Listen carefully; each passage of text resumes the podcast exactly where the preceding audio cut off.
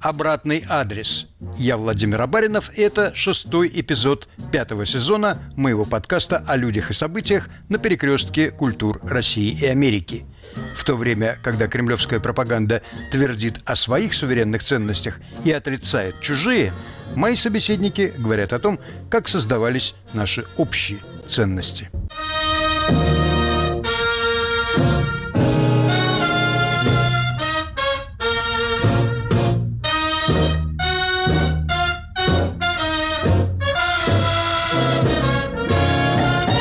На вопрос, кто основал Санкт-Петербург, всякий ответит – Петр I. Но есть еще Санкт-Петербург во Флориде. Его основал тоже Петр Алексеевич, но не Романов, а Дементьев. Он пытался реализовать себя на родине, но применение своим силам и талантам нашел за океаном. При этом никогда не переставал следить за происходящим в России и по мере сил способствовал ее либерализации.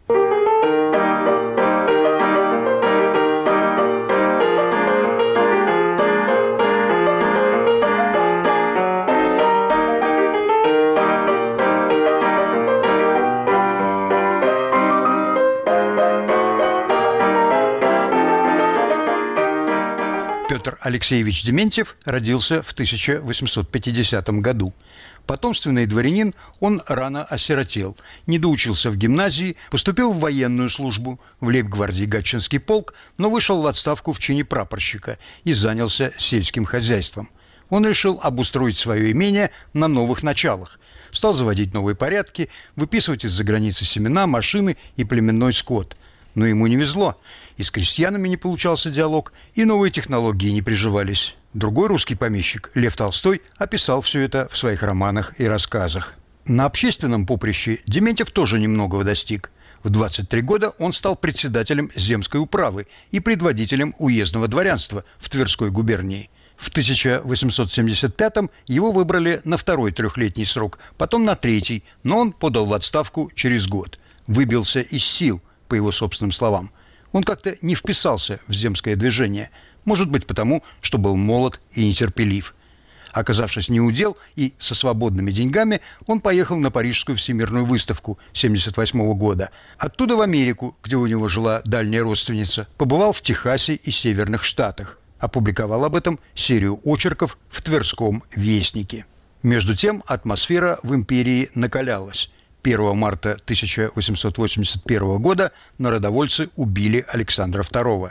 Дементьев пишет, «Я имел всяческие основания предполагать, что будут открыты некоторые мои нецензурные отношения и связи. Вы легко поймете, почему при царившем после 1 марта 1981 года настроении я счел необходимым сбежать заблаговременно». На самом деле нет никаких документов, или они до сих пор неизвестны историкам, которые указывали бы на какую-нибудь угрозу для Дементьева. Мой сегодняшний собеседник – профессор политологии Европейского университета в Санкт-Петербурге Иван Курилла. В его книге «Заклятые друзья» есть глава и о Петре Дементьеве. Иван Иванович, Дементьеву реально что-то угрожало? Почему он решил покинуть Россию? Очевидно, что он в юности себя как-то связывал с великими реформами, потому что он действительно там, в 20 с небольшим лет стал предводителем дворянства. В 50-м родился, да, то есть ему в 70-е годы он вот, собственно, ступал в такую активную жизнь. Но 70-е годы – это уже вторая половина царствования Александра II, то есть это уже реформы замедляются, пошла на них реакция, в том числе отрицательная со стороны дворянства и со стороны части чиновников.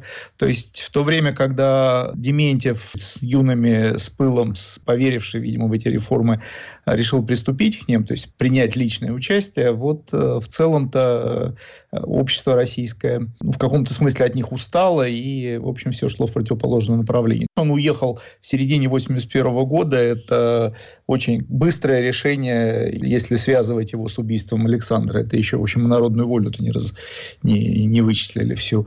То есть очевидно, что это готовилось раньше, и, наверное, убийство Александра II только подтолкнуло Дементьева к этому. Но показательно, что он не возвращался в Россию все годы царствования Александра III. То есть вот он как уехал в 81-м и приехал в 96-м, то есть буквально там через два года после, после смерти Александра. То есть такое впечатление, что именно при Александре он появляться в России не хотел. То есть это может подсказать, что что-то у него э, какие-то опасения по поводу собственной судьбы или по поводу отношений с Александром у него, с Александром Третьим уже, да, у него могли быть. Но опять же, это косвенные догадки, может все объясняться и по-другому. Ну, в общем, да, смотрите, вот 10 лет условно он такой активной жизни, самостоятельной, он э, участвовал там, в великих реформах в своем этом Весьегонском уезде, а там в 30, сколько, в 31 год, в 30 с небольшим он решил таки отправиться в Америку. Но, насколько я понимаю, у него его собственные реформы, его собственное хозяйство в России не, не очень успешным было. То есть вот его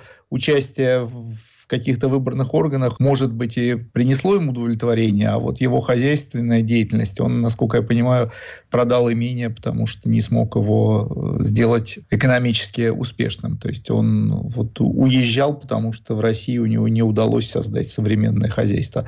Вот. И потом ему уже пришлось заниматься этим в Америке. В Америке Дементьев начал на ровном месте – у него было около трех тысяч долларов, вырученных от продажи имения, совсем нерадужное настроение и никаких определенных планов. Вот что он пишет в очерке «Моя жизнь в Америке».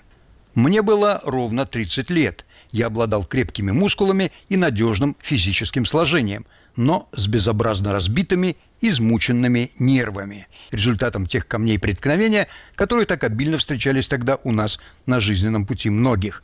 Мне лично как-то особенно не повезло – сам ли я никуда не годился? Обстоятельства ли складывались исключительно неудачно? Не знаю. Думаю, что и то, и другое вместе. Верно одно, что из самого розового оптимиста в ранней юности я постепенно делался самым мрачным пессимистом и ехал в Америку как в последнее убежище, рассчитывая сделаться там заурядным фермером, пахать лично землю и физическим трудом переработать изломанную нравственную натуру. Я был в юности гвардейским офицером – Потом много лет дворянским предводителем. Я не умел даже снять с себя сапог. Если мне нужен был носовой платок или стакан воды, то обыкновенно шумел и кричал, пока требуемое не появлялось, но не шел за ним сам.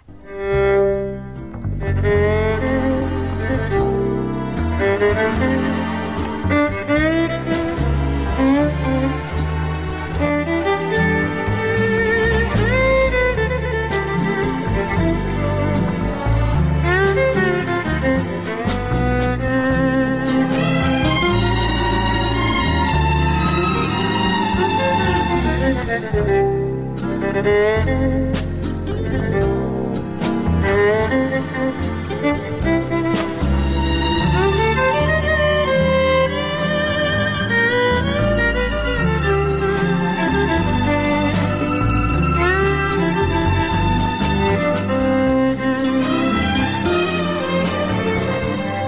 Нью-Йорка Дементьев уехал в дикий тогда край, Южную Флориду – во Флориде царила тогда, по выражению Дементьева, апельсинная горячка. Торговцы землей соблазняли удивительным бизнес-планом. Стоит только ткнуть в землю саженец апельсинового дерева, купленный за полтора доллара, как через три года, без всякого ухода, такой саженец будет давать чуть ли не 100 долларов ежегодного дохода. Соблазнился и Дементьев. В местечке Лонгвуд он купил участок земли с молодой апельсиновой рощей и маленьким домиком в две комнаты – Вскоре приехала жена с четырьмя детьми и няней. Старшей дочери было 10 лет, младшей всего несколько месяцев. Жена, выпускница Института благородных девиц, теперь сама готовила, стирала, шила. Сам Дементьев работал от зари до зари.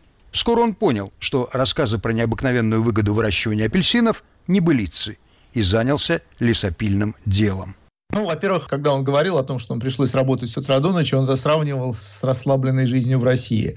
То есть он, оказавшись в Америке, там, где кроме его собственной энергии, усилий, э, ничего его поддержать не могло, то есть это вот, наверное, ситуация, в которой многие иммигранты оказываются. Живя еще у себя в Фисигонском уезде, на своей родине где-то, он мог рассчитывать на более такую спокойную жизнь, может быть, не очень успешную, но, во всяком случае, никуда бы он там внизу общества не провалился, даже вот не прилагая больших усилий. А в Америке оказалось, что без больших усилий ему э, не выжить. Но оказалось, что энергию он у себя нашел в себе где-то в глубинах, и американская действительность вознаграждала его за это, за приложенные усилия. Хотя вот, да, он разбогател, а потом ведь потерял в первый раз свои Э, эти накопления, то есть вот та самая железная дорога, тот самый апельсиновый поезд, да, который построил, он же ее отдал кредиторам потом, да, и у него там был момент, когда он не мог платить зарплату рабочим этой дороги, то есть у него, в общем-то, не так все э, успехи перемежались бы, так бы я сказал, с, э, с провалами экономическими. В своих увлекательных записках он, среди прочего, пишет о простоте заключения деловых сделок в Америке – в отличие от России, где существовала громоздкая и неповоротливая бюрократия. Но в Америке больше возможностей, так бы я сказал, было. То есть он постоянно находил эти возможности. Ну, собственно, ехал-то выращивать апельсины, вот. Для этого надо было сначала вырубить лес. Оказалось, что лес сам имеет цену. Вот первые деньги пошли. Потом оказалось, что чтобы доставлять лес, нужно построить железную дорогу. Оказалось, что сама железная дорога может оказаться прибыльным предприятием. Нашлись инвесторы там в Нью-Йорке, которые могли вложиться в это, в это строительство. То есть везде какие-то возможности возникали. Как только он начинал куда-то двигаться, как только он начинал какие-то усилия прилагать, открывались все время новые новые возможности. То есть в разных областях, которые он сам не ожидал, можно сказать, накануне. И он этими возможностями пользовался. Спустя три года после приезда в Америку Петр Дементьев мог назвать себя состоятельным человеком. Когда Лонгвуд получил статус муниципалитета, Дементьева избрали его первым мэром. Он даже стал кандидатом в сенаторы от республиканской партии. Именно тогда он сменил свое имя на Питер Деменс. Для вывоза древесины ему пришлось построить три мили железной дороги и купить паровоз с вагонами – когда местная железнодорожная компания Orange Belt обанкротилась, Дементьев стал ее владельцем. Его захватила новая идея. Он задумал построить железную дорогу через всю Флориду, а на западном побережье штата – порт международного значения. Компаньоном Дементьева стал Джон Уильямс, выходец из Детройта, скупивший большие участки земли на полуострове Пинеллос в заливе Тампа. Там и был основан новый город – Существует легенда, что Дементьев и Уильямс поспорили, кто из них даст название будущему городу. Бросили монету, выиграл Дементьев. И город стал Санкт-Петербургом. Это было в 1888 году. В 1892 его население составляло 300 человек. Его главной достопримечательностью был пирс длиной в 610 метров с проложенными по нему железнодорожными путями – к нему действительно могли причаливать и разгружаться океанские суда. Сегодня Сент-Питерсберг – процветающий, пятый по числу жителей город Флориды, где почти не бывает пасмурной погоды, за что он и прозван лучезарным городом.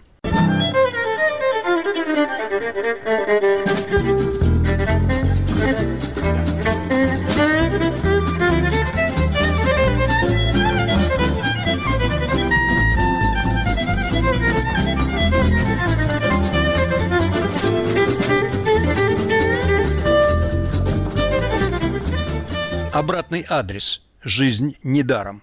Продолжим через полминуты. Привет, это Полина Галуева и Иван Толстой. В этом году Радио Свобода празднует свой 70-летний юбилей. Господа, стоимость одной радиостанции, финансирование ее в год – это стоимость одного крыла, одного бомбардировщика. О том, что за эти годы происходило в мире и на волнах радио, расскажем в новом подкасте «70 лет свободы». Ищите нас в вашем любимом приложении подкастов. Обратный адрес. Жизнь недаром. Мой сегодняшний собеседник – профессор политологии Европейского университета в Санкт-Петербурге Иван Курилла – вот э, эта кипучая, энергичная, развивающаяся в этот момент Америка причем это такое, то, что называют фронтиром, то есть Флорида, Флорида в это время была, э, собственно, таким передовым местом продвижения цивилизации, то есть вот железных дорог не было, он ее строил, болота, аллигаторы, людей не очень много. И вот в этом регионе оказалось возможным быстро развиваться, быстро, в том числе быстро зарабатывать, да, и менять э, географию, менять структуру. Вот э, это, это, наверное, отличало Америку от России, и это то, что к чему Дементьев оказался.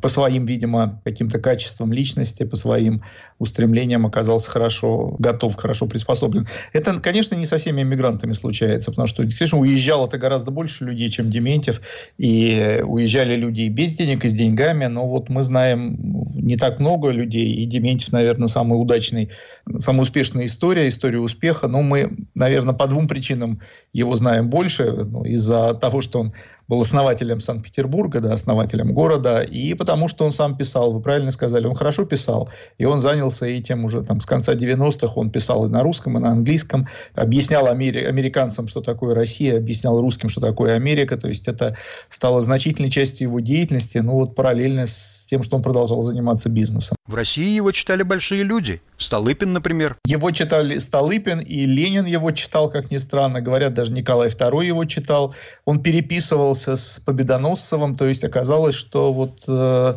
разные совершенно люди в Российской империи, ну не последние, я бы сказал, люди в России, от революционеров до там, Зимнего дворца, они, в общем, следили за ним. Это показатель э, и того, что он хорошо читал, и, того, что Америка продолжала занимать э, очень большое место в российском воображении, то есть в российском представлении о том, какой опыт может оказаться полезным. В этом смысле всегда российские реформаторы и, и российские революционеры смотрели на Америку с большим интересом. Вот Дементьев просто стал поставлять, что ли, в Россию материал, который можно было осмыслять, который можно было каким-то образом сравнивать с Россией. То есть он оказался очень вовремя таким человеком, который помогал россиянам, русским получать эту информацию. Зимой 1887 года во Флориде вдруг ударили морозы, погубившие весь урожай апельсинов. А весной того же года в штате вспыхнула эпидемия желтой лихорадки.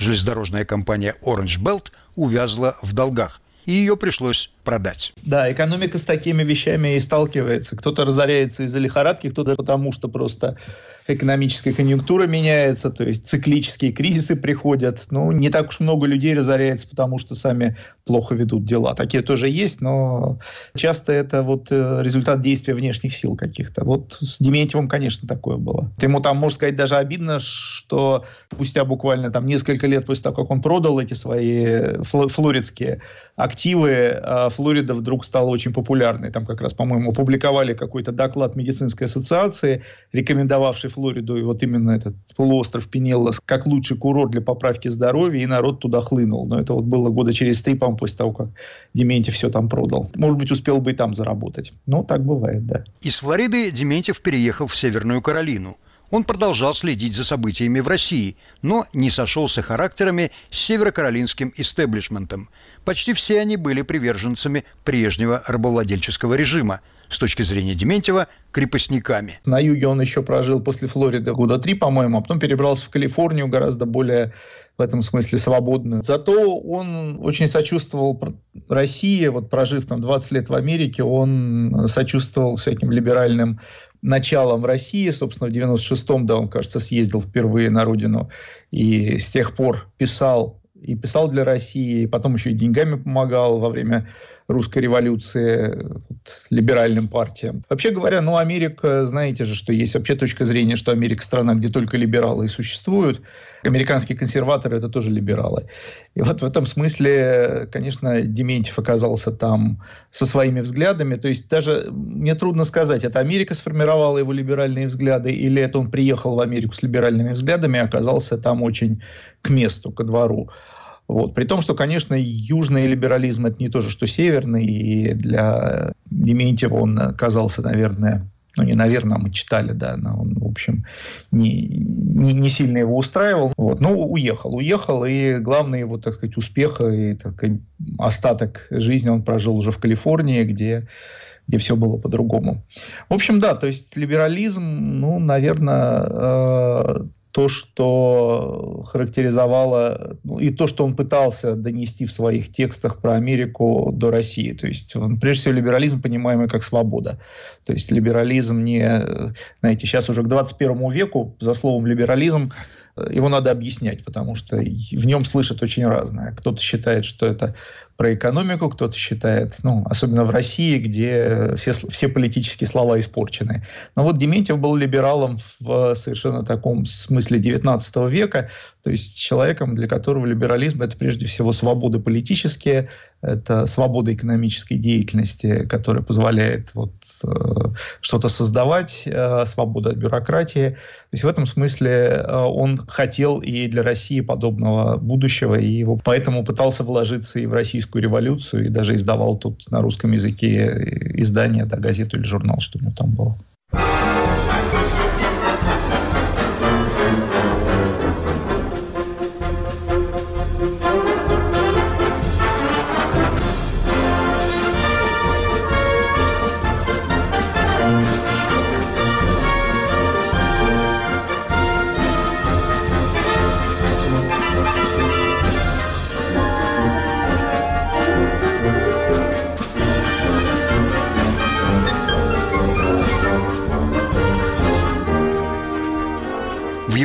Журналистском наследии есть факт, который мне, как профессионалу, трудно понять. В декабре 1906 года он приехал в Россию в качестве корреспондента агентства Associated Press. Политический момент был исключительно острый, судьбоносный, перед самым открытием Второй Государственной Думы. Дементьев еще во время выборов опубликовал в Петербурге, не флоридском, а российском, брошюру «Мечты избирателя», где излагал общелиберальную программу равенства всех граждан перед законом, развития частного предпринимательства и самоуправления. Дементьев добился приема у Столыпина. Российскому премьер-министру важно было создать благоприятное впечатление о себе у американской публики, прежде всего у банкиров и инвесторов. Дементьев взял интервью у Столыпина, подробное, очень информативное, но публиковать его не стал. Вот что он пишет об этом. У меня было условлено, что прямо из Зимнего дворца я проеду в Почтамскую улицу, где помещалась контора Associated Press, и оттуда отправлю в Нью-Йорк кабель о нашей беседе. Но еще по дороге туда я решил, что телеграфировать совершенно нечего.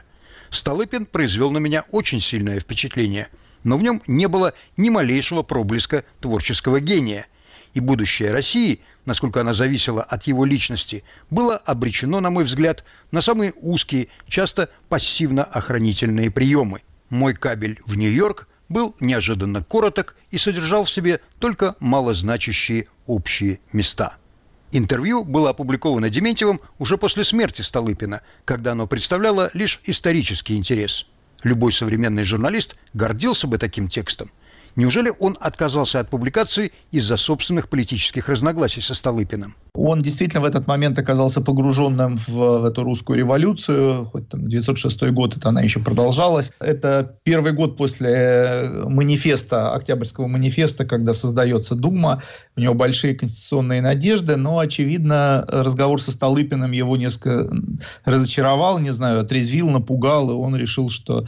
То, что Столыпин-то, насколько мы понимаем, был реформатором, но совершенно не такого, не конституционного плана реформатором. И, наверное, вот столкновение взглядов Столыпина и э, и надежд либерала. То есть Столыпин либералом не был, коротко говоря. Он был реформатором, но совершенно таким государственническим и, и, и жестким. Потому что Столыпина мы, кроме того, что он реформатор, помним, что и по Столыпинским вагонам, да, и, и по Столыпинским галстукам, когда там э, стали революцию разгонять. Да. То, есть э, в этом смысле, конечно, было противоречие. Противоречие между надеждами на то, что ждет Россию после манифеста, со взглядами, которые рассказал Столыпин. Ну а поскольку здесь Дементьев выступал не просто как журналист, который приехал и описывает все, как было, а, а человек, погруженный в это, который, очевидно, поверил, понадеялся в то, что вот сейчас Россия станет ближе к Америке, ну, в каком-то смысле, Вот, э, видимо, то, что сказал Столыпин, очень сильно расходилось с теми его представлениями. И, наверное, да, он побоялся чему-то навредить, побоялся и образ России в Америке испортить.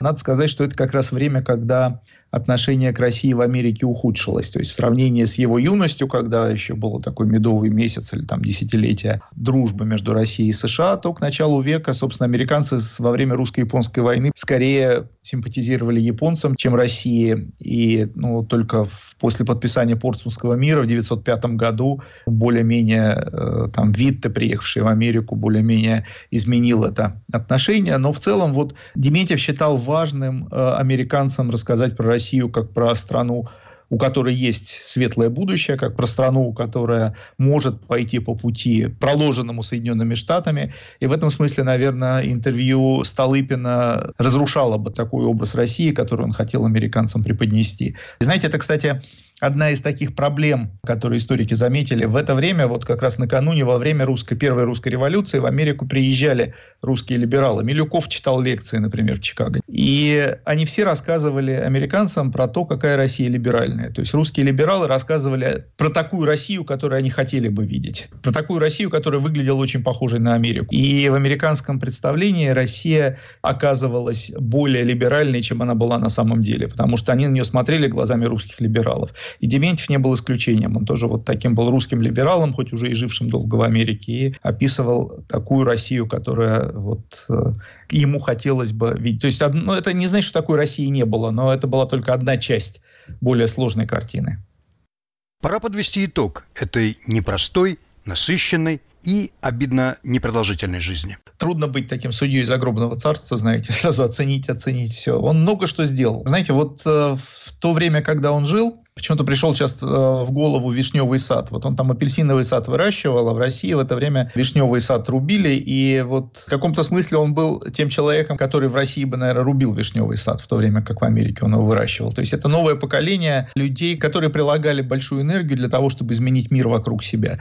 Именно поэтому ему так нравились вот пионеры. Он в Калифорнии, он же писал прям про, в очерках своих про то, что вот э, Калифорния – это страна, в которой дух этих пионеров, то есть первопроходцев, до сих пор э, жив, и не только дух, а прямо эти первопроходцы встречаются на каждом углу или э, занимают какие-то должности государственные. Ему вот э, хотелось быть тоже первопроходцем, собственно, он во Флориде тоже стал одним из таких первопроходцев. Он нашел себя вот в том представлении об Америке, которое весь 19 век распространяла литература, то есть какой-нибудь Фенимор Купер и доходящие до России книги американских авторов, они были об этом. И в этой Америке Америке он оказался очень к месту. То есть действительно человек с большой энергией, явно у него был большой запас э, энергии и на бизнес, и на писательское мастерство, и на, и на революцию путешествия. То есть э, во всем этом он сумел себя проявить и во всем этом добился, добился серьезных успехов. То есть он действительно стал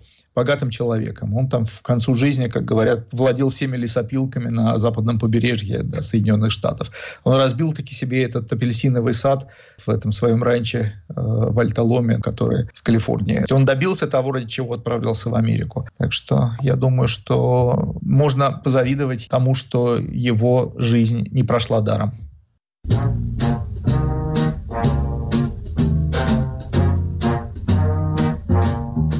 «Апельсиновый сад» Петра Дементьева. С нами был историк Иван Курила. Слушайте обратный адрес в эфире «Радио Свобода» вечером по пятницам, начало в 18.05 или на удобной для себя подкаст-платформе.